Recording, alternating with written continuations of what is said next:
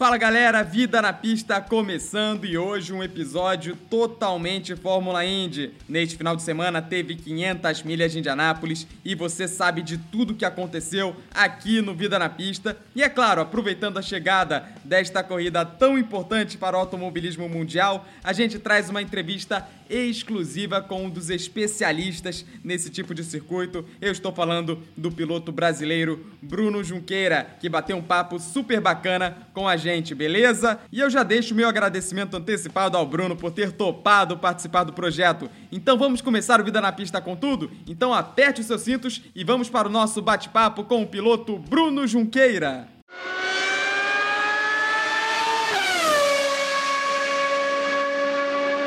Estamos chegando com mais uma edição do Vida na Pista e hoje com convidado especial, aproveitando aqui a chegada das 500 milhas de Indianápolis, nada melhor do que chamar um especialista no assunto. Ele é pole position das 500 milhas de Indianápolis, ele também é dono de vitórias na Fórmula Indy, além de ser campeão da Fórmula 3000. É claro, eu estou falando de Bruno Junqueira. Olá, Bruno, tudo bom? Tudo bem, e você, Vitor? Ô, oh, tudo certo. Obrigado por aceitar participar aqui do Vida na Pista. Prazer meu. Então, para a gente começar o nosso bate-papo, ô Bruno, quando foi que despertou dentro de você o Bruno Junqueira, piloto de corridas? Quando começou a paixão pelo automobilismo até você virar piloto profissional? Ah, eu sempre gostei de corrida de, de, de carro, desde criança, assistia Fórmula 1, na época o Piquet, depois o Piquet e o Senna. Então, acho que o Brasil inspirou muito. Depois o Emerson na Fórmula Indy e eu, com 6, 7 anos de idade, comecei a correr de BMX, né, de bicicross, lá no Brasil. Sempre tive essa, essa vontade de disputar com outras pessoas, de dar o máximo de mim, de velocidade. E aos 10 anos, meu pai é, me deu um kart e eu comecei e nunca mais parei. Olha, bem bacana, bem bacana. E como é que foi é, sair aí do kart, né? Começar as competições de kart até chegar ali na, na Europa, onde você, por pouco ali, é, não se tornou um piloto de Fórmula 1? Ah, foi uma carreira longa, árdua, que eu aprendi bastante e melhorei bastante. Primeiro, em Belo Horizonte, na época não tinha cartódromo, então já era muito difícil. A gente não podia treinar se fosse a primeira vez que eu andei de kart, na verdade, foi no estacionamento do Mineirão. E cheguei a fazer algumas corridas lá. Minha primeira corrida foi em Patinga. E, e aos poucos eu fui aprendendo, desenvolvendo como piloto, até começar a ter bastante sucesso no final da minha carreira de kart, onde eu ganhei o Campeonato Brasileiro três vezes. É, e aí sim, foi um grande desafio, né? Que é sair do kart, que na época não era custo tão grande, eu era piloto de fábrica, é, da Mini, ganhava pneu da MG, o, os custos não eram tão grandes. Mas para sair do kart para o carro foi a grande dificuldade. Mas graças a Deus, é, de um jeito ou de outro, a gente deu certo. E aí fiz algumas corridas de Fórmula Chevrolet, depois fui para a Fórmula 3 brasileira, Fórmula 3 sul-americana, que eu me sagrei campeão em 97. Bem bacana, Bruno. E aí, pulando no tempo para o ano 2000, vamos dizer que pode, pode ter sido ali o ano que foi a, o ponto-chave da sua carreira, onde você ficou muito próximo de acertar com a equipe Williams de Fórmula 1. É, houve ali aquela disputa pela vaga entre você e o Jenson Button. Como é que foi o bastidor dessa disputa aí para ver quem seria o titular naquela temporada?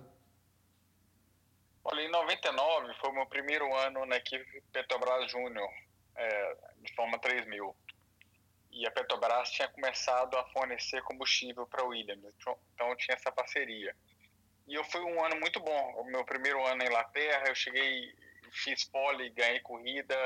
Eu, se não me engano, fiquei em quarto no campeonato.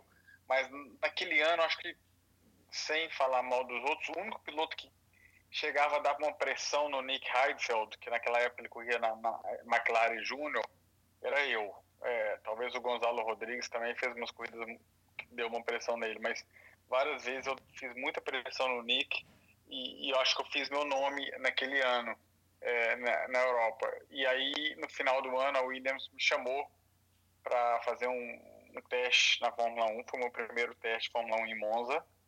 É, e depois do teste, eles fizeram um teste com quatro pilotos, é, um inglês, um alemão, é, e eu fiz esse teste, eu fui melhor do que todos Então, teoricamente, eu ser o piloto de teste deles para 2000. E depois acabou o Zanardi saindo, e aí me pediram para testar com o Button para fazer uma referência e tudo, que foi uma saga, né? Porque os motores estavam quebrando muito. A gente estava com o motor da BMW, que era, ia ser o primeiro ano, então é, a gente ficou uns 5, 6 dias em Jerez para dar 10 voltas cada um. Fomos para Barcelona e também a mesma coisa, o motor quebrava. E no final, acho que o Bottom conseguiu fazer um run de 20 voltas, eu fiz um, umas 12 e, e, aí eles escolheram o Bottom. É difícil fa falar o porquê, eu não sei, é, mas estive perto. Foi, e aquele ano foi piloto de teste né, da, da, Williams e o Frank me falou: Bruno, ganha o campeonato da Fórmula 3000 que eu te coloco na Fórmula 1. E eu acabei ganhando o campeonato naquele ano. Bem bacana. E você ganhou o campeonato e o Frank falou que te colocaria na Fórmula 1. Não foi o que aconteceu. É, o que, que aconteceu ali que mudaram os planos?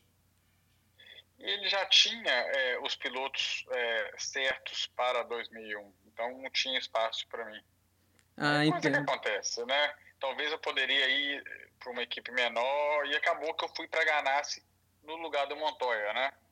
Então, que foi para o Williams. Então, acho que foi uma troca aí e é, foi isso que aconteceu. Tô, é claro que tinha, a gente tem sempre o sonho de correr na Fórmula 1, é, talvez uma coisa que eu falo que é uma pena que o Zanardi bateu em oh, o Ralf Schumacher em 2000 ele bateu em Mônaco e machucou a perna. Então eu fui para Montreal pronto para correr. E aí sexta de manhã ele fez um teste com os médicos e os médicos liberaram ele para correr. Foi uma pena, porque se eu tivesse feito uma corrida de Fórmula 1, poderia ter falado corri de Fórmula 1, né? Apesar de ter feito 32 dias de teste de Fórmula 1 e andado bastante, ajudado a desenvolver o motor de 2001 é, acabei nunca correndo, né? Mas na Fórmula Indy eu tive grande sucesso e me diverti bastante. Com certeza. E não houve sondagem ali, de repente, de alguma equipe menor do que a Williams, por exemplo? Aqui uma Minardi, uma Prost na época. Teve contato? Chegou a haver alguma negociação naquela época? É, então você falou essas equipes, eu, eu conversei e tive opções é, no final de 2000, sendo campeão, de ir para Minardi para Prost, é, talvez para Erros por causa da Red Bull, assinar um contrato de cinco anos com a Red Bull é, e com a Toyota também de assinar um contrato de cinco anos com a Toyota. A Toyota ainda não tinha equipe na Fórmula 1. Então tinha várias opções. Só que o que acontece? Na hora que você é campeão da categoria e você é piloto de teste da Williams, que até então era uma equipe que ganhava corrida na Fórmula 1, que tinha sido campeã em 97, se eu falar em 2000, a melhor equipe era a McLaren e depois era o Williams. Entre Williams e Ferrari, entendeu? Então era, era uma das top 3 da Fórmula 1. Você quer pegar uma. Ter, número um, ter certeza que você vai para a Fórmula 1 numa equipe boa, com objetivo bom. E eu não tinha, apesar de ter alguns contratos que eu poderia assinar, não tinha nenhum que eu tinha certeza que eu ia mesmo e que é, é, eu teria equipamento competitivo, né? Então, eu decidi ir para os Estados Unidos, na Ganassi, que era um, uma equipe muito boa. A época que a Fórmula Indy estava muito forte. Eu me arrisco a dizer aí que a Fórmula Indy era 30% ou 40% do que era a Fórmula 1, tendo de budget, de tudo, de popularidade. Né? Hoje é bem menos, mas ela estava crescendo, né? ela estava indo bem, então para mim fez sentido é, ir para uma equipe de ponta, onde que já no primeiro ano eu, eu ganhei corrida, né? Com certeza. Então, eu fui, eu fui pela minha competitividade de querer andar na frente. E antes da gente mergulhar no assunto Fórmula Indy, que é o foco aqui até da nossa entrevista, aproveitando o gancho da, da Indy 500 neste final de semana, a Williams, é, na sexta-feira, houve o anúncio da venda da equipe, a equipe que não vem num bom momento, e você esteve durante bastante tempo lá, Bruno. Na sua visão, o que pode ter acontecido com a Williams nesses últimos anos em que ela se perdeu, até culminar na venda, o que automaticamente retira a família Williams do comando da equipe? Olha, eu acho que a Williams, ela foi formada por dois gênios, que é o Frank Williams e o Patrick Head os dois são pessoas boas e com. São racers, que eu falo. São caras de corrida, né? Que nasceram desde cedo na pista, viveram a vida inteira na, na corrida, né? A, a vida deles é corrida. E o Patrick chegou a um ponto que, né, com uma condição financeira boa, vendeu parte da equipe, já estava mais velho, foi viver a vida. E o Frank não, mais racer do que ele não existe. E ele foi até fisicamente, até passou do limite do que ele poderia, né? Então, é, nos últimos anos, é, a equipe perdeu o comando, né? É, quando a, uma equipe dessa de Fórmula 1 perde o comando, fica é, muito difícil ela continuar indo para frente. Então, é, eu acho que esse foi o grande, o grande problema da Williams. E ela veio a cada ano piorando, piorando e, e perdendo patrocínios e pilotos perdendo interesse de ir lá. Então, acaba que é, o valor dela foi, foi diminuindo e acabou que alguém teve que comprar, né? Pois é, é. Mas, por outro lado, engraçado, que pouca gente sabe, e eu conhecia pelo menos até uns 5, uns 7 anos atrás, o cara que era CEO da Williams, que não toma conta de Fórmula 1, que é, toma conta da empresa, ele ia muito bem. É tanto que a Williams, até uns 5, 6 anos atrás, ela dava, apesar de os resultados não virem ser tão bons, dava lucro e ia muito bem, entendeu? Eles começaram a fazer a parte de carro elétrico, a, a parceria com a Jaguar na Fórmula I, é, fazer fa coisas pra, de automobilismo, de carro. E aí a empresa Williams dá muito certo. Mais ou menos como foi a McLaren, né? A McLaren num nível maior. E eu depois eu não sei se esse amigo meu continua lá, acho que não. E aí acho que a empresa meio que desengolou e começou a perder dinheiro. Aí quando começa a perder dinheiro todo ano, é, né, aí, aí, alguém tem que vir salvar. É o que deve ter acontecido agora. É, pois é, uma pena, né? Uma equipe tão incrível, tão tradicional, está do jeito que está hoje, mas esperamos aí que no futuro, agora com sob nova direção, eles possam aí é, se reerguer. Agora voltando para a carreira do Bruno Junqueira, aí na transição de 2000 para 2001, você trocou, né, como você bem falou, pelo automobilismo norte-americano e logo para uma equipe Chip Ganassi, que é uma das maiores da categoria ali junto com a Penske, na época era Newman Haas, que você inclusive defendeu depois, e você chegou é, numa equipe gigante para substituir Juan Pablo Montoya, que era campeão da Fórmula Indy em 99, da, da kart, não é? E campeão da, das 500 milhas no ano 2000. Como é que você foi parar da Europa para os Estados Unidos e como é que foi lidar com essa pressão de entrar num, numa vaga tão cobiçada? É, foi um ano difícil, um dos anos mais difíceis da minha carreira, porque eu acho que o Chip Ganassi é um, um dos grandes donos de equipe que tem, mas naquele ano ele cometeu um erro. Ele colocou eu e o Nicolas Minassa, que era meu companheiro de equipe, que é um ótimo piloto também, só que ele colocou dois pilotos novatos, nunca tinha, na Indy, que não conheciam a pista, nunca tinham corrido em oval, não conhecia as regras, foi tudo muito novo para nós dois. Então, é, era muito difícil um, é, um se ajudar com o outro, entendeu? É, era muito difícil. Então, a gente não tinha essa referência. É, não dando desculpa, no, no, quando o Zanardi foi para lá, ou quando Montoya foi para lá, para Ganassi, eles tiveram a sorte de ter uma pessoa muito legal, que é o Jimmy Vasser, já era campeão, uma pessoa extraordinária que ajudou esses pilotos novatos na Indy, né, a, a adaptação.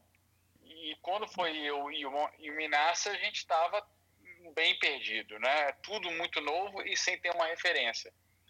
E ainda ele culminou de um ano que a gente não era mais o, o pacote Rona Reina, que era o mais forte. A gente estava no Lolo Toyota. E a, e a Honda e a Ford tinham, aquele, naquele ano, dado um jeito de aumentar o boost né, dos motores, de um jeito que a Toyota, o motor não estava tão bom. Então, combinou de estar tá tudo, uma pressão enorme, todo mundo esperando o Bruno chegar lá e disputar o campeonato. Número um, eu não tinha nem carro para isso, e número dois, não tinha experiência e não tinha um companheiro de equipe que pudesse me ajudar. Então, é, foi bem, bem difícil, né? Graças a Deus eu consegui fazer pole, muito bem de Anápolis, eu terminei em quinto, ganhar a corrida, mas foi um ano bem complicado, sob pressão o tempo todo. Bruno Junqueira se firmando na Fórmula Mundial. Uma vitória importantíssima para ele. Bruno passa pela curva 13, a última curva e a reta principal. O Brasil torce por você, Bruno. Reta principal, lá vem o Bruno. Depois dessa subida bandeirada, lá vem Bruno Junqueira. Bruno Junqueira. Vitória para Bruno Junqueira. Vitória brasileira em El Lake. Comemora Ganassi. Vibra o Bruno. Bruno Junqueira. Pois é, em 2001 você conseguiu aquela vitória, ainda assim com todos os problemas, aquela vitória sensacional em Elkhart Lake, né? Que é um circuito também visto por muitos como a Spa-Francorchamps da Fórmula Indy. É mais ou menos isso. Elkhart Lake é um circuito é, tão querido dessa forma mesmo. E como é que foi essa corrida? Uma corrida, inclusive, difícil para Ganassi, que teve o um acidente com o Memo Gidley, que a certo ponto substituiu o Nicolas, não é? Como é que foi esse dia para você? Eu adoro o Cat Lake, é minha, minha pista favorita. É, eu lembro que eu estava muito rápido. E aquele ano era um ano que estava várias vezes eu estava bem, classifiquei umas duas ou três vezes é, na primeira fila. Eu lembro que, é, umas, acho duas ou três vezes, eu larguei em, segundo, ou era o Gil na pole, o Elinho em terceiro, ou o Elinho na pole, o Gil em terceiro. Eu estava lá para conseguir um pódio, quebrava o câmbio, acontecia alguma coisa. O negócio não estava acertando aquele ano. E aí, lá choveu, eram dois grupos de classificação, choveu, eu acabei largando em décimo, por causa que foi mais rápido do meu grupo, mas o outro grupo a pista estava mais seca, eu não lembro direito, aconteceu alguma coisa assim. E aí larguei em décimo e vim na, na corrida, consegui, é, é, choveu na corrida também, acabei ganhando a corrida. Quando secou, o carro estava rápido e fui passando, passei o Michael e, e consegui ganhar a corrida. É, foi um alívio, né? Porque a pressão que eu estava sentindo era gigantesca por performar, né? Então foi um alívio e uma felicidade muito grande ganhar a primeira corrida nos Estados Unidos da Fórmula Indy, a categoria uma das principais do, no, no, automobilismo, e ainda numa pista que, que eu adorava. Né? E a partir de então comecei a gostar ainda mais ainda. Oh, com certeza. E para o ano de 2002, ano seguinte, a sua manutenção na equipe Chip Ganassi na é, garantida. E mas para dividir o, o box ali com você, o Chip Ganassi contratou duas feras, não é? O Kenny Brack, que era o atual vice-campeão da categoria, quase ganhou do Gil de Ferran em 2001, e outro jovem que chegou ali durante a temporada e que viria a ser, hoje em dia, o maior piloto de Indy da atualidade, que é o Scott Dixon. E você ganhou dos dois naquela temporada. Então, como foi ali lidar com aquelas duas feras dividindo boxe com você e ganhar deles dois na disputa interna? Olha, foi um ano que era para ser eu e o, e o Kenny Breck. O Kenny Breck foi contratado a peso de ouro, né? Ganhando uma grana e e o Ganassi entendeu que ele tinha que ter um piloto experiente. E foi muito bom, porque tirou a, muito da pressão em cima de mim. Aí juntou três coisas. Tirou a pressão em cima do Bruno.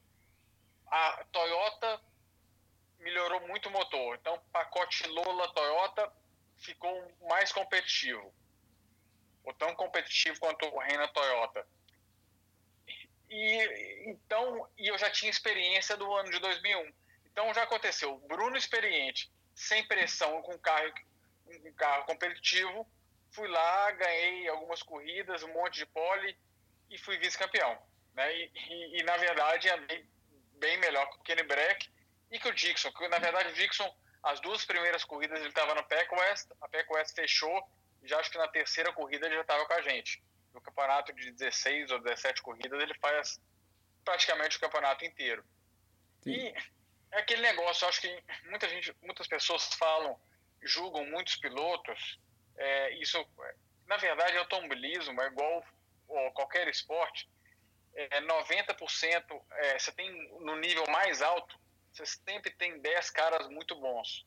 E aí o, o finalzinho, que eu falo 90% é a cabeça, a confiança do, do, do piloto.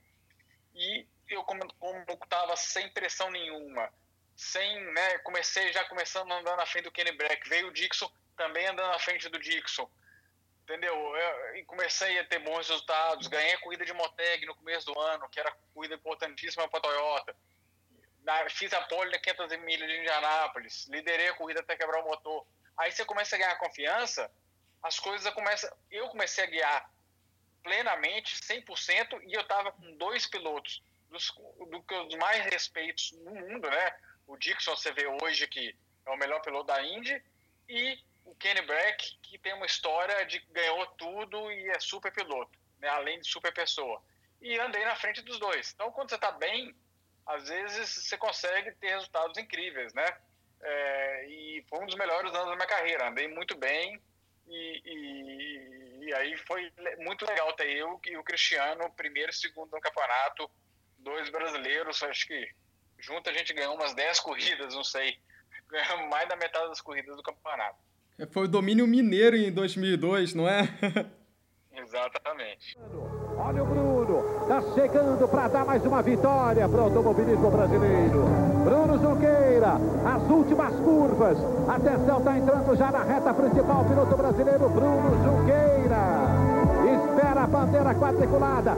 Scott Dixon vai para cima nas últimas curvas. Aí a entrada na reta. Olha o Bruno. Scott Dixon. Bandeirada para Bruno Junqueira. Vitória brasileira, vitória brasileira de novo.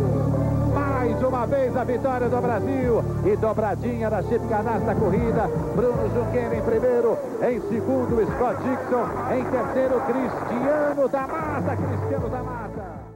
E eu lembro sempre daquela vitória de Denver, se eu não me engano, em cima do próprio Dixon. Ali acho que você provou para todo mundo que você tá no, é, sempre esteve no nível ali mais alto possível, não é? É, eu, aquele, ano, aquele ano foi legal. Eu acho que voltou, acho que 2001, eu, né, quando eu olho para trás, eu andei muito bem, mas eu estava muito na pressão. E muita coisa deu errada, sabe? Muita, muitas quebras. Teve umas duas ou três corridas que eu deveria ter. Eu estava em segundo ou terceiro, que era para ter pódio, e quebrou. É, sabe? Muita coisa não aconteceu do jeito que era para ter acontecido. É, mesmo assim, não era para me ter tido nem perto do ano que eu tive em 2002. Mas é outra coisa, quando você está com experiência, já conhece o jeito americano do automobilismo, aí muda tudo. É, a diferença é bem grande. E um ano de experiência. E ali naquele final do ano de 2002, outro ponto-chave ali na sua carreira, porque a Chip Ganassi deixaria a Champ Car né, no final daquela temporada e iria para a IRL, onde você já teve experiência naquele ano, fez pole em 500 milhas, é, andou bem, andou na frente, e o Dixon foi com a Chip Ganassi. E você tomou outro rumo, você foi para Newman Haas no lugar do Cristiano da Mata. Aí eu faço a pergunta, foi uma opção sua ficar na Champ Car com a equipe Newman Haas e você teve essa possibilidade de fazer a transição para a IRL junto com a Chip Ganassi e o Dixon? Olha, eu, é, eu assim, na época eu falei um, um, pouco, não querendo ser metido, acho que eu fui talvez o único piloto é, que tinha, eu tinha uma oferta da Ganassi de dois anos, que na época acho que ia ser eu e o, e o Schechter, a, a, como chama? Thomas Schechter? Não, como chama? Thomas Scheckter. Esse é eu e o Thomas Scheckter, os pilotos da Ganassi, é, para 2003 e 2004. Tinha um, eu tinha um contrato de, de, dois anos e acabou que é, eu decidi. Aí eu tive a oferta também da Nima Haas. Eu decidi ficar na Champ Car, né, na Fórmula Mundial, do que para a IRL. Eu adorava a equipe Ganassi. Foi uma decisão bem difícil, mas na época a IRL era só oval. Então eu acabei decidindo é, decidindo ficar na Champ Car e ir para a Newman Haas, que era uma ótima equipe também. Ah, com certeza, a Newman Haas que... Então é o que eu falo, eu fui o único piloto que teve, eu tive contrato feito nas duas. Eu realmente, eu, muitas pessoas não falando mal, mas foram para IRL porque é a única opção. Eu tinha a opção das duas. E, e foi esse meu coração de, de piloto, de querer, né? É, apesar de que eu adoro corrida de oval também, mas só oval acho que não era o caminho. Eu decidi ficar na Champ Cars. Mas é, foi isso que aconteceu. E você não chegou na época de repente levar em consideração, já que as maiores equipes, a Penske, a Ganassi, a Green estavam migrando para a IRL e depois com o tempo não chegou a bater algum arrependimento? Poxa, de repente se eu tivesse, sei lá, ido para a IRL, talvez hoje o Dixon multicampeão fosse eu no lugar dele. Chegou a passar isso na sua cabeça em algum momento? Dixon andando, na verdade, eu tinha certeza que ele tinha assinado o Scheckter. Eu não sei se o Ganassi ia acabar fazendo três carros. Então ele tinha assinado o Scheckter e ia ser eu e o Scheckter. Será que ia ser eu, o Scheckter e o Dixon? Ou será que o Dixon ia ter que ir para outro lugar, né? Porque eu tinha o contrato já na minha mão. É engraçado. Pode ser que se eu tivesse ido para Ganassi, o, Dixon tivesse que procurar outra equipe, não ter tido esses 20 anos. É engraçado. Tudo acontece. Não adianta a gente olhar para trás na verdade, é, é um pouco até do, do, do, do, podcast que eu vi, é 2003 ou 2004, a, a Champ ainda era muito forte. É, tinha o, o, o, Players, a Foresight, que era muito forte. É, que se você olhar no campeonato de 2002, é, quem ganhou foi a Nima Haas. Número 2 foi a Ganassi, aí foi para a IRL, foi, mas eu. Né? Aí número 3 foi quem foi em terceiro e quarto no campeonato foi a Forsyth. Então tinha a Nilma Haas, a Forsyth, a Real, é, todo assim de cabeça assim, três equipes muito fortes ficaram é, na Champ Cars e três equipes muito fortes que é a Ganassi, a Penske e a Andretti Isso. foram para para IRL. Então, talvez eu esteja esquecendo alguma, mas ficou um campeonato 50-50, metade foi para um lado, metade foi para o outro. Uhum. É, não sei. Foi bem. Ficou meio a meio. Mas, na, na, verdade, se eu pensasse como business, realmente eu deveria ter ido para a RL. Eu, eu teria, ia até ganhar mais dinheiro correndo na RL pela Ganassi do que pela Nima Haas. Né? Mas na hora, a hora do piloto de querer correr né, no, no que eu estou mais acostumado, que era circuito misto e de rua, é, foi mais forte. E permanecendo lá na, na Champ Car, você passou a dividir os boxes com outra fera, né, que também conquistou vários títulos, que é o Sebastian Bourdais.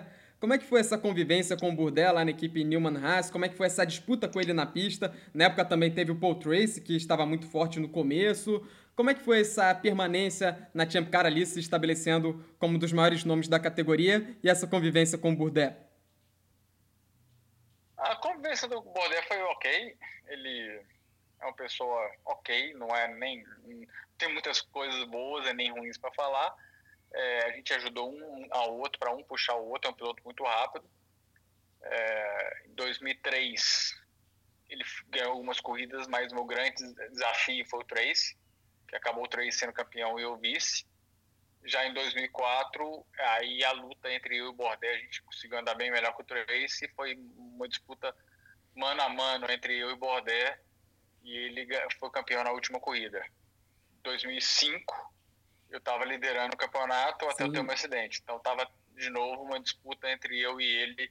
Eu acho que a, essa disputa entre eu e o Bordé é, foi muito saudável no ponto de estar tá os dois terem essa cabeça de melhorar o carro e de um puxar o outro, né? Assim, ele fazia uma curva mais rápida, eu ia lá e tentava igualar e depois sentar mais rápido. Aí, a gente andou os dois muito no limite e acho que foi grande qualidade nossa de andar na frente de todo mundo. Então eram dois pilotos muito rápidos, trabalhando juntos para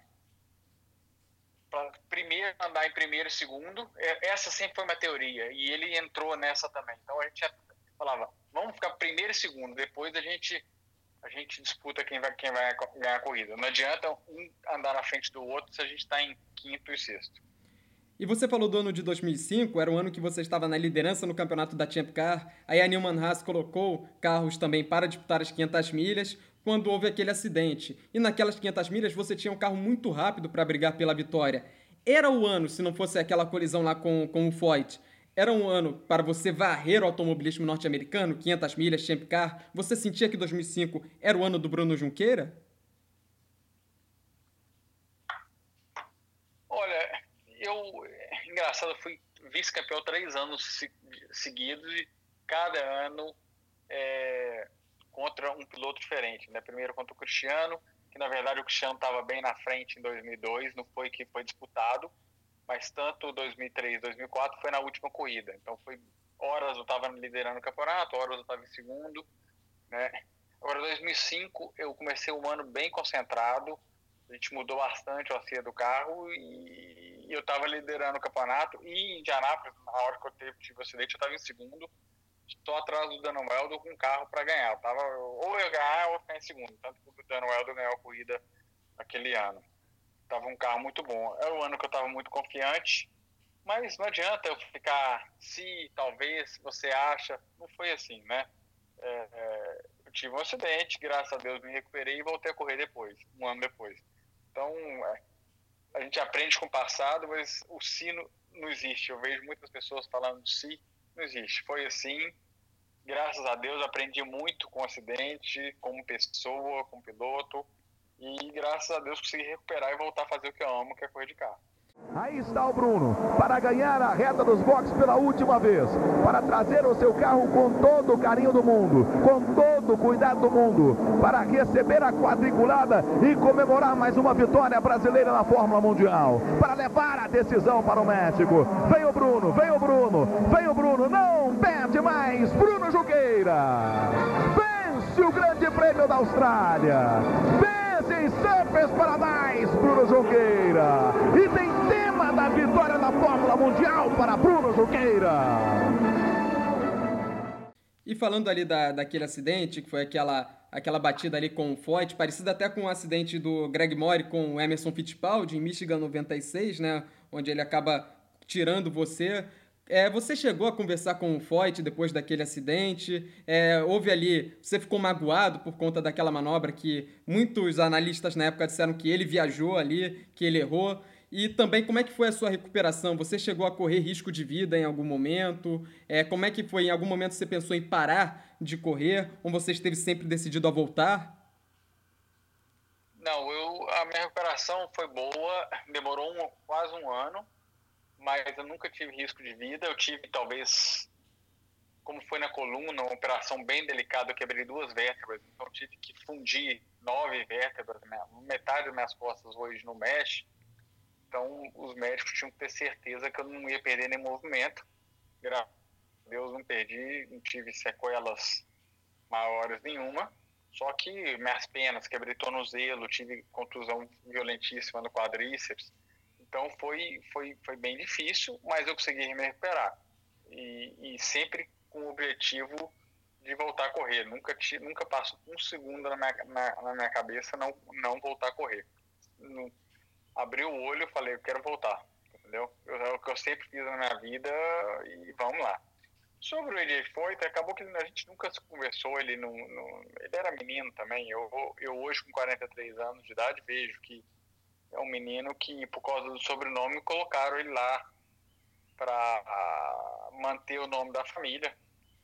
Só que ele não tinha capacidade nenhuma de, de pilotar, ele estava várias voltas atrás e, e não viu. Né? Indianápolis a velocidade é muito grande. Então, é, se você não for bem preparado, você pode fazer besteira e é o que aconteceu. Infelizmente, a besteira dele acabou me machucando. Mas é, é, acontece, é parte da vida. Às vezes a gente pensa, isso não é justo, mas a vida nem sempre é justa, né? Então a gente tem alguns desafios e eu acho que foi parte de um desafio da minha vida que eu tive que enfrentar e vamos bola para frente. Não adianta ficar chorando, não. E pulando um pouquinho para o ano de 2007, ali um ano de mudança para você, deixou a Newman Haas e foi para uma equipe um pouco menor, que era a Dale Coyne naquela época, e você fez uma grande temporada, marcando pódios, mesmo com uma equipe com menos estrutura e com um carro novo. Quais foram as grandes mudanças ali para o ano de 2000 e 2007? A entrada do Chassi Panos no lugar do, do antigo Lola. O que aquilo foi positivo para você naquele ano? É engraçado, né? Eu, eu tenho pela Delcoin em 2007, foi um dos melhores anos da minha carreira estava sem pressão nenhuma, com muita vontade de mostrar que eu ainda, depois do acidente, eu podia andar bem. Eu terminei em sétimo no campeonato, mas já na primeira corrida de Las Vegas, eu larguei em quinto. Eu tinha um grid aí de 18 carros, eu não, não tinha feito treino nenhum no pano, sentamos lá na corrida de larguei em quinto, pulei para terceiro na, na largada, fiquei atrás do Trace e do Will Power a corrida inteira colado neles, fazendo pressão, economizando combustível. E aí acho que eu passei o Trace, não na pista, no que eu fui mais longo no combustível, alguma coisa. E tava, ia ficar em segundo. Acho que o Will Power ganhou a corrida, ou o Trace, eu não lembro, um dos dois. chegou no último pit stop e não entrou combustível no meu carro. Coisa de Dale Coin. Aí tive que fazer mais um splash and go e terminei tipo, em sétimo. Ou seja, na primeira corrida, já muito competitivo e foi assim um ano inteiro, né? Eu acho que eu consegui três ou quatro pódios, três pódios seguidos para Dale Coin, sabe? Quase ganhei uma corrida hum, na Holanda que eu estava liderando e, e, aí também o pit stop foi ruim, eu caí de primeiro para quarto e acabei ficando em, em segundo ou terceiro naquela corrida. Mas foi um ano, cara, que eu me diverti, que eu andei bem, eu não tinha carro para de jeito nenhum, tá? Entre, eu sempre classificava entre os cinco primeiros e não tinha carro para isso. Mas com muita. Aí usei toda a minha experiência já naquele. Agora ao contrário, era eu experiente, era eu com garra, sem pressão, carregando a equipe e usando a minha experiência também de acerto de carro, todo mundo com carro novo, então o piloto valia era muito importante piloto que descobrisse os macetes para deixar o carro novo melhor. Então foi o, talvez um dos melhores anos que pra, pessoalmente me deu muita, muita alegria. E aí, para 2008, houve a chamada reunificação da Champ Car com a IRL, que foi mais uma absorção da IRL sobre a, a Champ Car, já que os carros que permaneceram foram os carros da IRL que sobressaíram, agora chamada IndyCar. E foi o seu último ano é, full season, temporada completa. Por que aquele ano foi o último? Houve possibilidade para você é, permanecer na categoria? Foi uma opção sua, essa sua retirada em tempo integral final da, de 2008? E como foi aquela temporada para você, a primeira, o ano completo com os carros agora da IRL? Olha, já que 2007 é, foi ótimo, 2008 foi um nightmare, um pesadelo porque a gente recebeu o carro uma semana antes da primeira corrida, os carros todos velhos, os carros das outras equipes velhas, eles deram tudo pra gente. Foi uma coisa assim difícil, porque eu ia para ia para as corridas que a maioria delas em oval e eu tinha que correr um carro que a gente ia, ia para uma pista tipo Dallas, que é tudo acelerando, ao Kansas, tá? Então ali na classificação é 100% o carro. Lá, eu lembro que largava a Dale Coin e a Conquest, do, a outra equipe da Champ Car, em último penúltimo. Então a gente ficava disputando quem vai ser a última fila. E na minha frente, na classificação, era Milka Duno. Não tô falando mal, mas não tinha. Ela era tipo AJ4 default, entendeu? Tipo isso. Que não tinha. E aí largava, ela tirava o pé nas curvas e eu tinha que tentar passar. Eu lembro que teve uma corrida que eu dei umas 7, 8 voltas por fora nela até eu conseguir ultrapassar ela, entendeu? Então era, era assim, foi um ano que que cada corrida que eu ia, eu, eu rezava para não acontecer nada. Teve uma corrida aí que. Em Iowa, que minha suspensão quebrou, né? Que a gente não sabia qual era o mal da, da, da, da suspensão do carro e tudo. E eu dei uma batida gigantesca. Né, machuquei o joelho e tudo. Fiquei muito tempo ruim com o joelho por causa dessa batida. Então foi um ano que realmente me tirou muita vontade. Não, não foi legal, não. E por causa disso, apesar de eu gostar muito do Delcone e tudo, e na, ele não sabia que ele ia fazer 2009 e tudo, falei, ó, tivemos um ano muito bom em 2007, 2008, não estava querendo continuar com ele. E acabei começando a conversar com outras equipes. E tive muito próximo de ir, ir para uma equipe boa. É, e aquele negócio, né? Você, eu pensei que eu ia.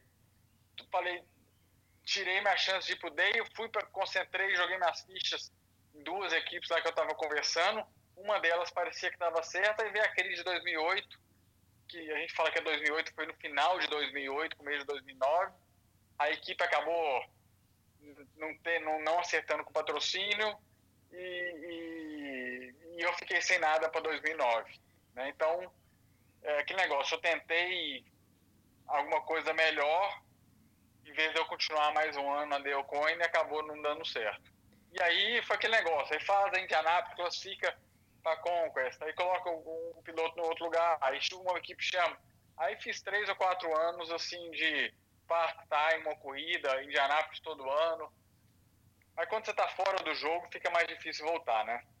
E será que você pode satisfazer a curiosidade deste rally jornalista falando quais eram essas equipes que você quase entrou em 2009? A que eu estava muito próximo era real, mas eu cheguei até a conversar com a Ganassi de novo, por causa que o Franchitti ia sair. Ganassi, é, é, eu estava conversando com o Tomás que estava que tava ali na beira era real, entendeu? É, então não deu certo. Né? A gente tentou ir uma equipe, sabe, de uma equipe pequena que quando o carro era igual para todo mundo dava para andar bem. Mas quando você foi na, na IRL, que tinha diferenças de suspensão, de tudo, é, não, não ia ser difícil, né? Mas e depois disso é engraçado, né? O Dale começou a crescer aos poucos e hoje é uma equipe até muito boa, né? Ganha corrida de vez em quando. com certeza, com certeza. E dali em diante, você passou também a fazer o part-time na Índia, algumas corridas, algumas vezes em Indianápolis. Teve até esses episódios que você bem mencionou de classificar o carro. Aí chega alguém ali com mais dinheiro, né? E compra a vaga e por aí vai. E você também testou vários carros, correu em diversas categorias, é, A1 Grand Prix, Stock Car Brasil, Fórmula Truck também, de caminhão. Aí eu queria perguntar para você sobre a parte técnica. Primeiro falando da Indy, qual é a grande diferença daqueles carros da kart lá no começo dos anos 2000 até você chegar nos IRL? E em 2012 você correu inclusive com o carro atual da Fórmula Indy atual, porque a base é a mesma, mas fizeram um, facelift nele, que é o DW12. E, e para essas outras categorias, né? Porque você pilotou de tudo, não é, Bruno? É, eu sou apaixonado pelo automobilismo, né? Então eu tentei e aí acabei que é, fiquei vários anos, de 2011 até 2017, full time na América Le Mans, que passou a chamar United Sports Car. E até hoje, é, apesar que eu não coloco muita propaganda, até hoje faço várias corridas. No passado fiz várias corridas é, de Lamborghini, Super Troféu, ganhei. E esse ano eu ia fazer o campeonato todo, agora com esse negócio do coronavírus. Talvez eu faça as duas últimas corridas e olhe lá mas faço umas corridas de protótipo, fui piloto da Jaguar, mas hum, hum, voltando à pergunta, né, entre a Fórmula Indy e a IRL, não tem comparação. Quando eu entrei na Fórmula Indy, nós tínhamos um motor biturbo com 40 é, é, negócio de bucho, 40, esqueci a palavra, e, e, botou com 900, 950 cavalos. Acho que chegou em classificação da 980. Era uma coisa assim absurda. O carro andava muito, era muito legal de guiar e eu amava. Aí quando foi para RL, não, motor aspirado, motor grande, o carro grandão, o carro é bem, é bem mais lento. Até hoje eles melhoraram, mas o carro é bem mais lento do que era o carro da, da, da Fórmula Mundial, da Indy, né? Que a gente correu aí até 2000 e 2007. Né? Até o Panos de 2007, o carro era muito rápido, principalmente em circuito misto. Né? Mas é, é, é, o carro é mais ou menos igual para todo mundo. Então, é, você se diverte quase igual. Mas realmente aquele Lola Toyota lá que eu andava na Ganassi, aquele carro era fantástico. Eu, principalmente da época e tudo. E um carro que, na minha opinião, separava o homem dos meninos, né? Porque era o câmbio era manual, né? Sequencial. Adoro pedal shift, mas o câmbio manual, se chegar às vezes de sexta para segunda ou sexta até para primeira, uma pista de rua, tendo que fazer o punta-taco e tudo, é, sabe, o volante pesado, o motor com turbo que a, a potência vinha de uma vez. Então, guiar um carro daquele era, era bem difícil e eu adorava. Eu acho que quanto mais dificuldade, mais velocidade, mais eu gosto. Aí depois você foi guiar um caminhão aqui no Brasil. Como é que foi essa transição de um monocoque da, da IRL, da kart mesmo? Aí de repente estava lá o Bruno Junqueira pilotando um caminhão, não lembro qual era a marca, se era um Mercedes, depois você me corrija, por favor. E como é que é a adaptação do piloto sair de um carro de Fórmula para um caminhão da Fórmula Truck? Olha, eu, eu fui chamado na época pelo Fogaça, que é um grande nome do automobilismo brasileiro, e, e a Ford, era a equipe de fábrica da Ford. É, eu tentei, falei, ah, vamos ver. Eu já tinha feito umas corridas na estoque, mas talvez não estava pensando. Não, na estoque eu fiz depois. Então, uma época, será que eu volto para o Brasil? Não, vamos ver, vamos tentar. Mas realmente eu não consegui adaptar. Eu acho que a diferença, a diferença entre, entre é, Fórmula Indy e o caminhão, eu não consegui. Aí fiz umas coisas na estoque, fui melhor, mas eu acho que aí abriu a, a, as portas para me correr pela Jaguar. Eu fiz um ano é, de América Le Mans na equipe oficial da Jaguar e foi muito bem. Apesar do nosso carro ser ruim, eu era o melhor piloto da equipe. E aí eu acho que isso solidificou talvez minha permanência aqui nos Estados Unidos e aí tive filho, ó, casei, tive filho, aí daqui a gente não sabe, né? Mas aí eu marquei mesmo minha residência aqui e continuo. Aí ainda falando um pouquinho da Fórmula Truck, eu fazendo aqui a produção para nossa entrevista, eu vi um vídeo que era um episódio um pouquinho até dantesco, foi um acidente sério que você teve com o Dilmar Bueno, se eu não me engano, em Interlagos. E aí você ficou ali até alguns minutos sem conseguir sair do, do caminhão, mas saiu andando do caminhão, ótimo, né? Aí o que me chamou a atenção é que na pista tinha um repórter que colocou logo o microfone na sua cara, ali querendo tirar alguma coisa de você, e você aparentemente, é claro, qualquer um, não aceitou muito bem aquela situação. Você ficou um pouquinho ali irritado, imagino que já estivesse irritado por conta do acidente. Você já imaginou passar ali por um acidente, de repente tem um repórter ali querendo tirar informação de você? Como é que foi essa, essa cena? É, foi muito assim estranho, né? Porque a, a, o que aconteceu é que acabou no freio, no final da reta de Interlagos. Então foi, foi um negócio bem feio. Graças a Deus eu só cortei o pé. E, e, e, foi um acidente espetacular, apesar de eu não ter machucado praticamente nada, mas foi, temos demais, né? Sim. Mas é, cada um está fazendo o seu trabalho. O repórter quer tá, sentir ali, pô, tinha acabado de capotar, de realmente é difícil falar, porque ali eu saí andando e dando entrevista para o repórter um minuto depois do acidente. em Indianápolis, a barra batia 370 km por hora, paguei e fui acordar no outro dia no hospital todo grog, né? Então, assim, é, um foi até, olhando o da Fórmula Truck, foi até mais espetaculoso, mas o de Indianápolis, a força da batida foi muito maior, né? E aí eu me machuquei muito mais. Eu até lembro da, da declaração que você deu, o repórter chegou, esse daí foi o acidente mais. mais é, é o pior acidente da sua carreira? Você não, óbvio que não. Na Fórmula Indy eu, eu bati muito pior, meio que dando fora ali. Você já devia estar estressado ali por causa do acidente, né? Você, se, você falou ali que foi o piloto que deu, deu por trás de você. E ali chegar o repórter e fazer uma pergunta dessa para você, né? Com todo respeito ao trabalho, também sou jornalista, mas não era o momento, né? É, não sei. É, eu, eu meio que apago esses negócios. Né? Eu acho que, na verdade, a minha Fórmula Truck, a minha experiência lá, não querendo falar mal, a coisa boa foi ter conhecido o Fogaça de, de perto, o cara nota mil, super engraçado, mas eu acho que não, não, não foi, foi um negócio legal, não. Acho que não, logo depois daquele acidente, então, aí que eu fiquei querendo acabar rápido, né? Então não foi. A gente, né, é o que eu falo, na vida a gente faz acertos às vezes faz erros, né? Você, você perguntou mais cedo, será que se eu tivesse continuado na ganância, o que seria? Não adianta, foi assim. E mesmo nos erros a gente aprende um pouquinho e, e, e, e, e continua né, é, a evoluir como pessoa. Com certeza, Bruno. E você está, você falou atualmente está estabelecido nos Estados Unidos, fazendo corridas aí é, esporádicas, né? Agora afetado por conta da pandemia. E você também está dedicando ali na carreira no ramo imobiliário, também, que eu acompanho lá nas suas redes sociais. Então você está estabelecido aí. Como é que tem sido a vida do Bruno Junqueira atualmente? O que, que o Bruno Junqueira está fazendo é, atualmente, em 2020? Eu tenho dois filhos, uma mulher e dois filhos, então o objetivo número um é criar eles, os dois, e ter um, um convívio bom com a minha esposa.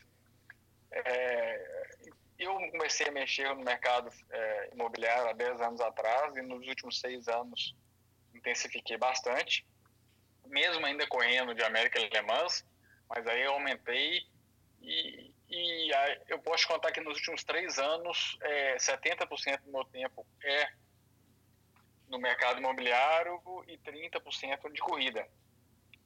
E eu comecei a fazer corridas mais esporádicas nos últimos três anos, com alguns pilotos, ou fazer um pouquinho de driver's coach de alguns pilotos. Fiz corrida de Fórmula 1 histórica, né, no Super Trofeio, às vezes uma equipe ou outra da, da, da categoria principal me chama, fiz Daytona ano passado, então sempre, sempre tem alguma coisa acontecendo, né? De, ou de protótipo de GT. Então vou fazendo as corridas por muito amor, né? Eu, eu sempre gosto, sempre quero estar envolvido. E é, e a, toda vez que eu sento no carro eu ando igual ou mais rápido que, que os meninos novos, novos eu tô, eu tô feliz. Enquanto eu estiver performando bem, é, eu, eu, eu falo, eu continuo ainda, né? Então, espero que eu ainda faça mais algumas corridas do Super Troféu esse ano. A gente ia fazer algumas, mas o meu piloto, meu copiloto, ele é canadense, e por causa de restrição do coronavírus, de quarentena e tudo, ele só deve fazer as, as duas últimas no ano. Então, espero que eu faça. E é isso, é isso aí que a gente vai vivendo. O negócio de mercado imobiliário está crescendo a cada ano. É totalmente diferente, mas eu, eu uso a mesma competitividade que eu tinha ou tenho no automobilismo no mercado do imobiliário. Né? Para mim, eu quero é, performar, né? dar o melhor de mim, é, e quando eu faço uma venda, para mim é igual ganhar uma corrida, né? Então esse que é o, que é o meu objetivo. E Bruno, você falou que ainda corre e tudo mais, gosta do que faz é, no automobilismo. Eu, e antes da gente encerrar nosso bate-papo, uma pergunta para fazer. Embora você não entre num Fórmula Indy há oito anos, se pintar uma oportunidade, rola de repente fazer umas 500 milhas de Indianápolis nem que seja ali para fazer sua despedida da categoria, o que não aconteceu em 2011, quando você faria sua última 500 milhas, diga-se de passagem? Ah, não sei. Eu acho que a chance disso acontecer é nenhuma, é zero. Então não, eu nem penso, não, não sei. É, eu gosto muito de Indianápolis, é uma pista que eu me adaptei muito bem desde a primeira vez, né? Que eu Sim. fui o, o, o, novato mais rápido, terminei em quinto é, mesmo largando lá atrás, que eu fui mais rápido do Bump Day, só tive a chance de ir no Bump Day para classificar. Mas né, eu acho que não vai acontecer. Né? Acho que se acontecesse, tinha que ser numa equipe decente, que eu tivesse chance de andar bem, aí eu ia considerar. Mas lá em casa eu acho que eu tenho uma pressão gigantesca para fazer da minha esposa. Mas, não sei, é... essas coisas não adianta se, né? É, tem que acontecer, você tem que estar no momento de tomar decisão. É, o meu objetivo hoje, como piloto, é, ainda, eu, graças a Deus, eu tive a oportunidade de fazer 500 milhas de Anápolis várias vezes, fazer a pole, andar na frente, corri em Mônaco, ganhei em Mônaco, corri a, corrida de Fórmula Indy na Austrália, que eu ganhei também, Sim. que é, para mim era o maior evento esportivo automobilístico do mundo, aquela corrida em Surfers Paradise não tem nada igual. Também ganhei a corrida no Japão de Fórmula Indy. A única corrida aqui no meu bucket list eu nunca fiz, já passei na trave de fazer algumas vezes, é 24 horas de Le Mans. Então espero aí, mais do que voltar a correr na 500 milhas, quem sabe um dia fazer a 24 horas de Le Mans. Box, box, box. Muito bacana, que incrível poder bater esse papo com uma pessoa, com um profissional que tanto contribuiu para o automobilismo brasileiro, representando ali a bandeira brasileira nos Estados Unidos, na Europa, no mundo inteiro. Mais uma vez, obrigado, Bruno Junqueira. E neste final de semana tivemos 500 milhas de Indianápolis. O japonês Takuma Sato novamente fez história na Fórmula Indy, conquistou o bicampeonato das 500 milhas de Indianápolis, não deu chances ali nas voltas finais ao Scott Dixon, que vinha liderando com o maior número de voltas lideradas, o líder do campeonato, neozelandês da equipe Chip Ganassi, que já tem três vitórias na temporada e com este segundo lugar nas 500 milhas, fica cada vez mais perto do hexacampeonato. Nas voltas finais, o Sato ultrapassou o Dixon. Quando o Dixon armava o contra-ataque ali faltando cinco para o final, o Spencer Pigot, que correu pela Ray Hall, as 500 milhas de Indianápolis, o Pigot que não correu a temporada inteira da Fórmula Indy, perdeu sua vaga na equipe Ed Carpenter para o holandês, para o Rinos VK. Ele bateu forte, o Spencer Pigot, até precisou de atendimento médico, mas está tudo bem com o piloto norte-americano, fazendo com que a corrida, portanto, se encerrasse com bandeira amarela. Aí a vitória do Takuma Sato, então, se confirmando seu bicampeonato nas 500 milhas de Indianápolis, o japonês fazendo história no automobilismo norte-americano. O Dixon chegou em segundo, o Graham Rahal chegou na terceira posição, ali fazendo o pódio, né? Dois pilotos da equipe Rahal no pódio, né? O terceiro carro da equipe, que era do Pigot, acabou se acidentando. Aí um grande resultado para o time do Bob Rahal. O Santino Ferrucci com a Dale Coyne terminou na quarta posição. Quinto lugar para Joseph Newgarden, da Penske, superando ali as dificuldades que o motor Chevrolet apresentou durante todo o mês de agosto, durante todos os treinos para as 500 milhas. Pato Ward foi o rookie, né? O estreante do ano, encerrando na sexta posição. Vale lembrar que o Howard participaria das 500 milhas do ano passado, ele tentou se classificar, mas foi eliminado no Bump Day com seu fraco carro da equipe Carlin. Desta vez o Howard pela equipe McLaren, conseguindo um resultado decente. James Hinchcliffe, Colton Herta, Jack Harvey e Ryan Hunter-Ray completaram o top 10. O melhor brasileiro foi o Hélio Castro Neves, na 11 posição, e o Tony Canaan com a equipe Foyt, ele que faz aí a sua temporada de despedida da Fórmula Indy, mas ele até soltou umas declarações aí, deixando no ar a possibilidade ainda de voltar para o ano que vem para fazer uma despedida mais apropriada, já que a temporada foi toda comprometida por conta do contexto da crise que vivemos atualmente. O Tony que vinha bem, ele até andou dentro do top 10 durante muitas voltas, mas acabou encerrando a prova apenas na 19ª colocação. Tivemos alguns acidentes fortes durante esta edição das 500 milhas, o próprio acidente do Pigot, também o Marcos Ericsson bateu forte, o Alexander Rossi, que era um dos favoritos para a prova, até liderou algumas voltas, mas acabou também batendo e não completou a corrida deste ano. E outra batida séria também ali na volta 91 durante a relargada entre o Conor Daly e o Oliver Askew. O Askew que acabou batendo mais forte ali na entrada do pit lane, precisou de atendimento médico, foi encaminhado ao centro médico do circuito, mas tudo bem com ele. Ainda bem que nesta edição, mesmo com os acidentes, nenhum piloto se machucou de forma mais séria. Há de se destacar a discretíssima participação de Fernando Alonso pela equipe McLaren, fechando a prova apenas na 21ª posição. O campeonato da Fórmula Indy segue com a liderança isolada do Scott Dixon, Scott Dixon com 335 pontos, Joseph Newgarden vem atrás, mas bem atrás, com 251 pontos, o Patrício Ward com uma boa terceira colocação para a McLaren, Patrício Ward com 218 pontos, Graham Rahal tem 214 pontos e Simão Paginot fecha o top 5 com 212 pontos. Takuma Sato, com a vitória nas 500 milhas, pula para a sexta colocação com 210 pontos. A Fórmula Indy volta já no próximo final de semana, circuito oval novamente, com a rodada dupla em Gateway.